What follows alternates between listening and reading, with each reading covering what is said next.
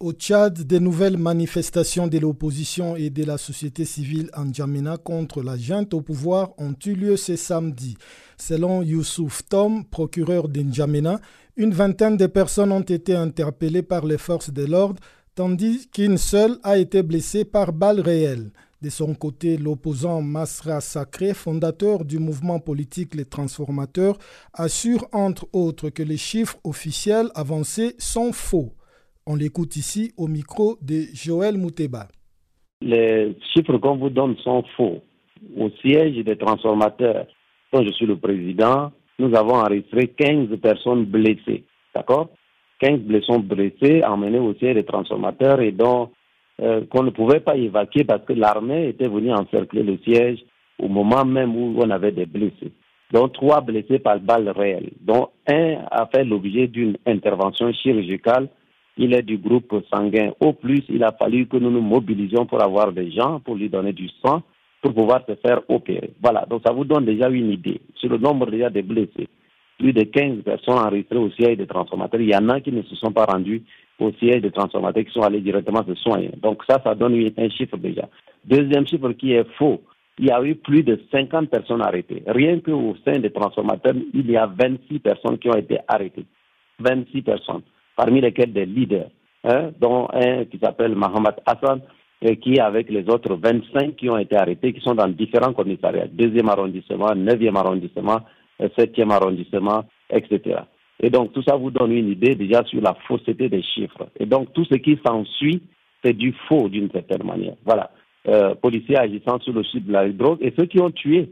Parce que en une semaine, nous avons donc eu plus de 750 personnes qui ont été arrêtées le, le, 27 euh, avril et nous avons eu une cinquantaine en plus arrêtés le, le, 8, mai. Donc cela porte à plus de presque 800 personnes qui sont arrêtées et des centaines de personnes blessées, etc.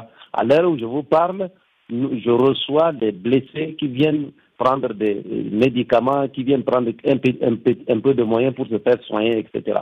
Mais tous ceux qu'on a tués, qui ont laissé des enfants, qui ont laissé des familles, juste parce qu'ils ont allé marcher, donc tout ça vous donne une idée que nous sommes sur un mauvais chemin qui est en train d'être installé simplement sur la base de la violence, parce que les gens qui sont au pouvoir actuellement en organisant un coup d'État dynastique, transmettant le pouvoir du père au fils, au mépris de tous les textes et de toute la Constitution, ils ne le sont, ils ne seraient légitimes que sur la base de la violence. Monsieur Masra Sacré, pensez-vous que les marches répétitives changent au moins quelque chose à la situation?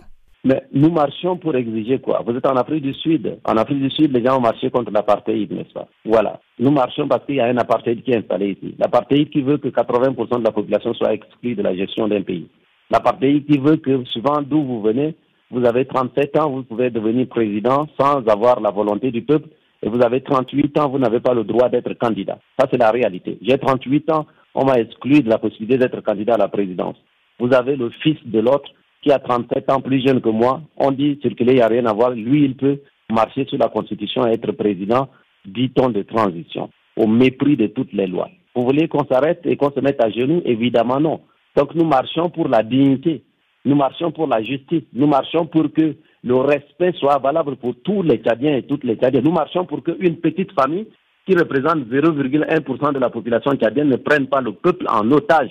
Nous marchons pour que les textes de l'Union africaine soient respectés. Si nous, sommes, nous avons tort, alors l'Union africaine a tort. Si nous avons tort, alors la Déclaration universelle des droits de l'homme a tort.